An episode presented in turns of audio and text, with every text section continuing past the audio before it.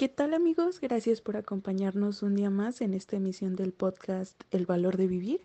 El día de hoy vamos a hablar sobre uno de los temas que más atención está recibiendo en estos días de confinamiento, la salud mental. Yo soy Andrea y me acompaña Karime. El día de hoy traeremos hasta este espacio a uno de los expertos más reconocidos en México y un gran amigo nuestro, para hablar un poco sobre este tema.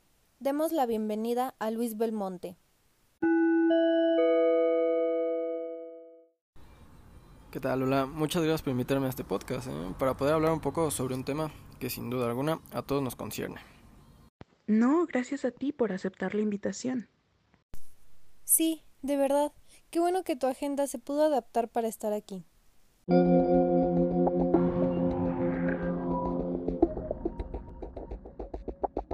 Oye, nos gustaría empezar hablando un poco sobre la ola que se ha generado últimamente. Ah, ya sabes, la ola de la ansiedad, el estrés, la falta del control emocional y todo lo que se está viviendo en estos días que se ha generado en gran parte por la pandemia que estamos viviendo. Sí, últimamente todas las redes sociales están infectadas de información que nos estresa y el estar encerrados no nos ayuda mucho a poder despegar nuestras mentes. Además, el miedo que se está creando al contagio. Efectivamente, colegas, en estos tiempos de, coronavirus, las estadísticas nos muestran picos de ansiedad en la población general y también la, violencia en varias formas se ha disparado muy, muy bruscamente. Bueno, el día de hoy quisiéramos centrar un poco más la atención en los adolescentes y jóvenes, que se ven afectados por la desestabilidad económica que se está dando en las familias, los casos de violencia intrafamiliar, el no poder salir de casa, la sobreinformación en redes sociales, el hecho de que sus familiares estén contagiados, todo lo que se está viviendo en el contexto mundial y además tienen que lidiar con las clases en línea, que en nuestro país es todo un tema, ¿eh? Bueno, todo lo que dices es verdad, realmente muy cierto.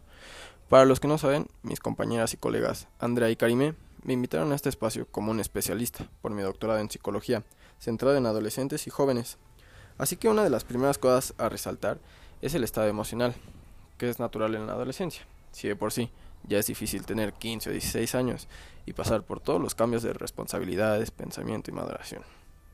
El transitar esta etapa durante un confinamiento, que parece eterno, teniendo contacto real solo en el hogar, se convierte en una tarea casi irreal verdaderamente muy muy difícil para los jóvenes esto que se está viviendo, el estar encerrados y no tener contacto ni con amigos o sí sí, muy poco, pero verdaderamente muy muy difícil. Sabemos que si algo promueves es el tomar terapia y la idea de que la vida no se va a resolver por arte de magia, que hay que tomar responsabilidad de cada acto y entender que las situaciones hay que afrontarlas primero en el interior para que todo sea más claro en el exterior. Lo que pasa es que lo que confirmo cada día es que la vida es complicada, porque las situaciones difíciles se dan en todo momento, no cuando estamos listos para afrontarlas, pero la manera en que actuamos frente a esa realidad es lo que de verdad decide el rumbo de cada persona. Oye, ¿y cómo podemos afrontar esas situaciones que sin duda pueden llegar en cualquier momento? Mira, una de las recomendaciones que hago es como lo decía Karime, ir a terapia, tratar de afrontar nuestra realidad, aunque sea difícil, y ver que con ayuda las cosas van a ir cayendo en su lugar. La segunda sería buscar una rutina que nos ayude a permanecer en la realidad y en el presente, para no perder la noción del tiempo y caer en las situaciones más difíciles como la depresión. Oye, perdón que te interrumpa, pero ¿que no la rutina es la que nos tiene así? Por la monotonía y el no hacer nada que no sean nuestras obligaciones. Bueno, es que ahí va algo muy importante. La rutina no tiene que ser horrible, lo cual es una asociación muy normal. Dentro de esta rutina se debe de agregar el hablar con amigos, hacer actividades deportivas, aprender a hacer cosas nuevas y lo más importante es buscar una estabilidad emocional y mental. Todas las personas tenemos una actividad que nos relaja, que nos saca de, de todo el estrés el, a lo mejor puede ser el escuchar música, hacer ejercicio, jugar algún videojuego, platicar igual con personas, como lo comento. De acuerdo contigo, pero ahí el problema que encuentro es ¿Cómo van a lograr todo eso si están atascados de proyectos, exámenes, tareas en equipo y las clases en línea? Sí, y eso súmale la sensación de que no están aprendiendo nada, solo entregando tareas. Bueno, sobre el exceso de trabajos no se tiene el control como tal. Cada institución decide los aprendizajes esperados y los maestros deciden con qué entregables califican, aunque las escuelas sí tomaron medidas sobre eso, igual disminuyendo los trabajos y facilitándolos, igual pues no es lo mismo de manera presencial. Pero de lo que sí hay control es en cómo se organizan los tiempos y qué actitud hay al respecto.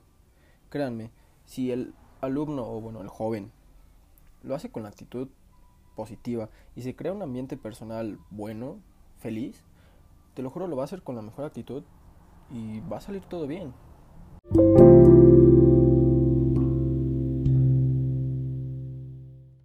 Claro. Bueno, entonces recapitulemos.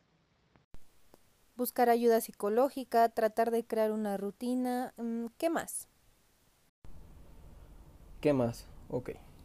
El buscar compañía de amigos y familia, tratar de aprender algo nuevo y lo que me parece más importante, dejar de preocuparse por las cosas y empezar a hacerlas, caray. Una de las mayores dificultades de la actualidad es la sensación de la pérdida de control sobre la propia vida y de las decisiones. Hay que recuperarla en lo que nos es lícito y aprender a dejar de estresarse por lo que no podemos controlar, de verdad. wow, tienes mucha razón en eso. Sí, la verdad es de que muchas veces nos cuesta trabajo esa parte y creo que en este momento es casi una generalidad social. Sí, bueno, eso es en general lo que puedo recomendar. Ya en un proceso individual, cada uno se irá dando cuenta de si sus problemas son de autoestima, estrés, traumas infantiles, manejo de ira o lo que sea. Eso es muy difícil de, generalizar, la verdad. Así que cada persona tiene sus, sus trastornos.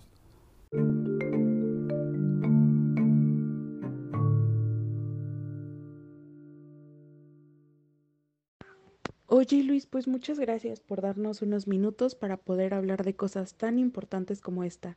Sabemos que las recomendaciones que nos dan van a ser de mucha ayuda para nuestra audiencia. No, chicas, muchas gracias por la invitación y saben que siempre para mí va a ser un honor el estar aquí acompañado de ustedes dos. Oye, también algo que no dijiste, pero creo que también tiene una gran recomendación, es darse una vuelta por tus redes sociales y ver alguna de tus conferencias. Sí, la verdad es que tus conferencias son unas joyitas.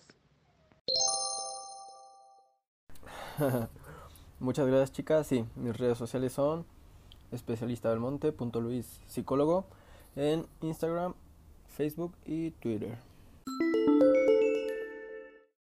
Oye, ¿y cómo vemos tus conferencias? Ah, bueno, sí, la mayoría están en YouTube. Búsquenme por mi nombre, Luis Belmonte, y seguro ahí les voy a aparecer. Igual de las próximas conferencias y talleres que voy a estar dando virtualmente, se va a avisar por medio de mis redes sociales. Pues muy atentos a Luis Belmonte y esperamos que el día de hoy les guste mucho. Luis, de nuevo, muchísimas gracias por acompañarnos. Nosotras nos despedimos. Sí, no se olviden de seguirnos en nuestras redes sociales como arroba podcast-vida y en nuestras redes personales. A mi compañera Andrea la encuentran como arroba Andrea Radio en todas mis redes sociales. Y a mí me encuentran como arroba Karime Radio, igual en todas mis redes sociales. Bueno, muchas gracias por escucharnos. Esperamos verlos aquí la próxima semana en un nuevo episodio. Hablando de lo que le da valor a la vida.